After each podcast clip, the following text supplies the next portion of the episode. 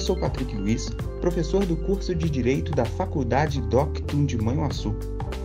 Pessoal, esse é o podcast Calculei e nosso programa é o Minuto Jurídico, um canal de comunicação para informação jurídica feita especialmente para você. Você já ouviu falar de deficientes mentais respondendo em processos penais? Sabe como funciona a alegação de deficiência mental no processo penal?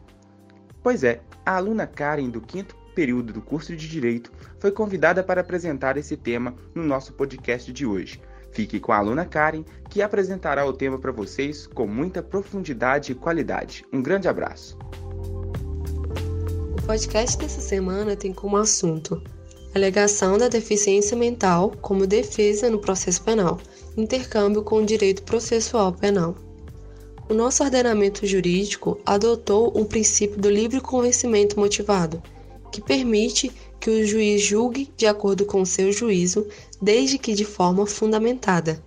O CPP tem como princípio o da não hierarquia entre as provas processuais, colocando então no mesmo nível a prova científica e a prova testemunhal, por exemplo. Quando se trata da inimputabilidade por doença mental, a lei adjetiva determinou que a verificação da saúde mental ela é obrigada a ser diagnosticada por perícia médica, não podendo o magistrado ser suficientemente apto para verificar e atestar a inimputabilidade do réu por si só. Embora ainda vigore o princípio da não hierarquia entre as provas penais, o juiz pode aceitar ou não o laudo da inimputabilidade do acusado, sendo obrigatório a sua fundamentação da sua decisão de forma precisa e coerente. Caso o magistrado declare o laudo pericial falho, genérico ou incompleto, ele pode requisitar a correção, não lhe sendo permitido então afastá-lo sem embasamento. Somente o juiz poderá determinar a realização da perícia para verificar o estado mental do acusado, podendo agir em virtude do cargo ocupado, por requisição do Ministério Público, curador, defensor, ascendente, descendente, irmã ou cônjuge do acusado. Uma vez instaurada a insanidade mental, os autos principais ficam suspensos até o julgamento do mesmo, que dependerá da conclusão do exame pericial e do laudo, tendo um prazo de 45 dias, podendo ser prorrogado a critério do juiz.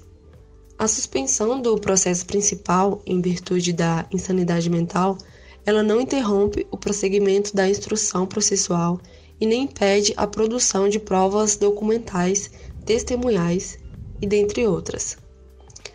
Se for reconhecida a inimputabilidade, o réu será impropriamente absolvido, tendo a isenção da pena, e ele será submetido a medidas de segurança em estabelecimentos de custódia ou ambulatorial, de acordo com o caso.